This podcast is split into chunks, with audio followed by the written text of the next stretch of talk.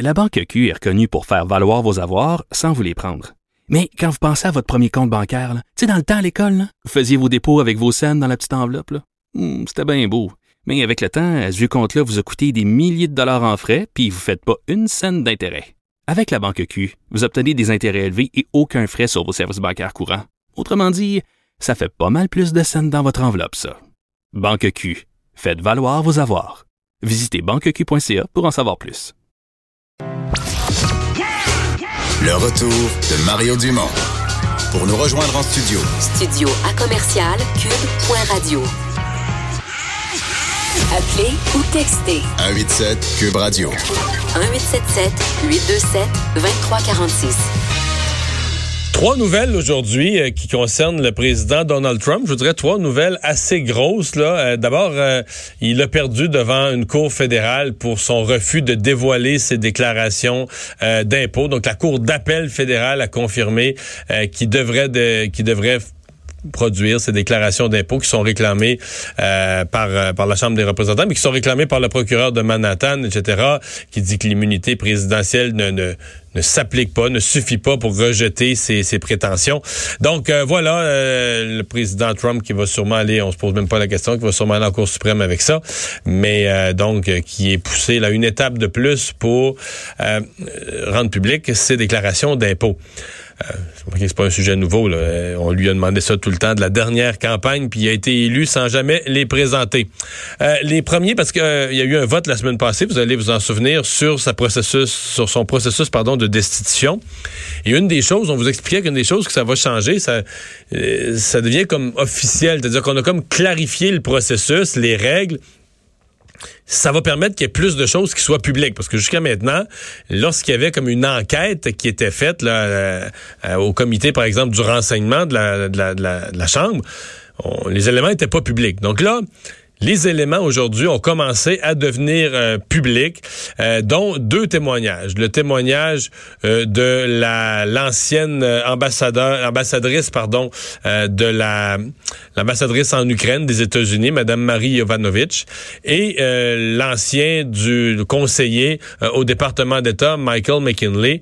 Et je vous dirais que dans les deux cas, c'est assez fort. C'est, par exemple la Madame euh, Jovanovic, l'ancienne ambassadrice, dit euh, bon, on lui a dit de, de se méfier.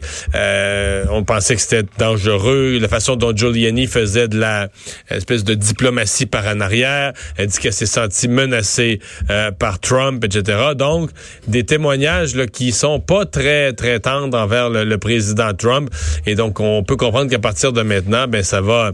L'ensemble des témoignages vont être rendus publics. Et l'autre nouvelle concernant le président Trump, c'est qu'il vient de donner l'avis officiel de retrait des États-Unis des accords de Paris.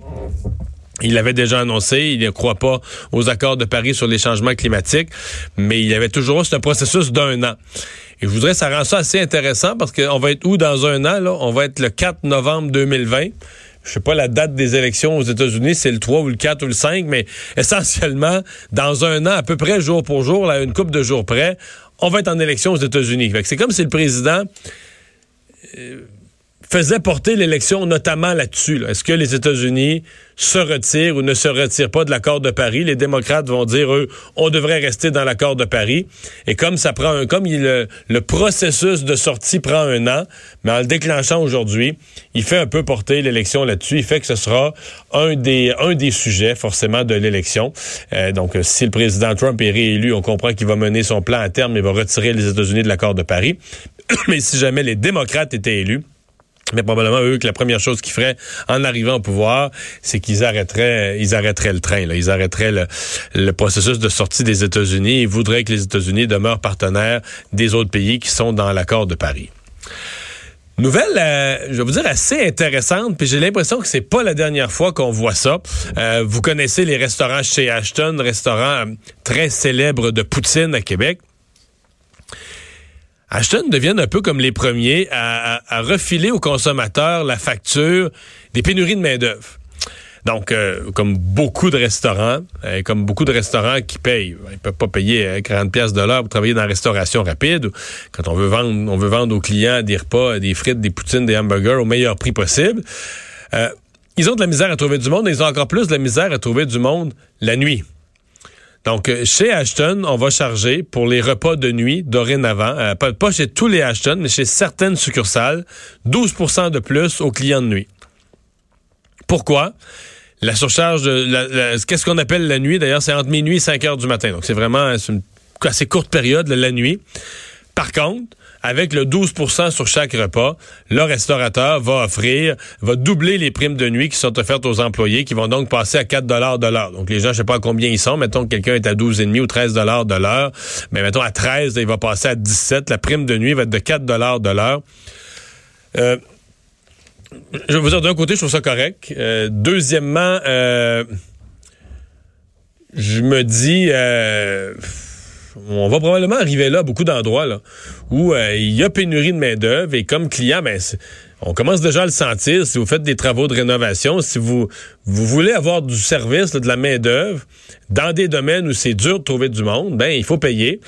Et euh, je veux dire, ça vient un peu avec, c'est-à-dire que j'ai l'impression, tu sais, dans le fond, le, type chez Ashton qui va gagner dorénavant à 17 pièces de la nuit, ben peut-être que ces dollars de plus qu'il va faire, ben il va les redépenser dans un autre restaurant qui vont y charger un peu plus cher pour payer la main d'œuvre.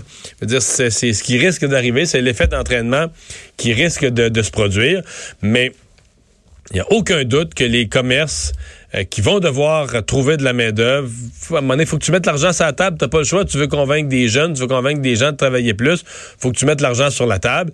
Et les commerces, ben, les commerces n'impriment pas l'argent. Si tu mets l'argent sur la table pour rester ouvert, c'est que tu penses que tu vas être capable de, refiler la facture au client d'une certaine manière et que le client, ben, s'il veut, exemple dans ce cas-ci, si tu veux avoir ta poutine à 3 heures du matin et tu y tiens en sortant des bars à ta poutine, ben, tu vas débourser, tu vas débourser ce que ça coûte une poutine la nuit.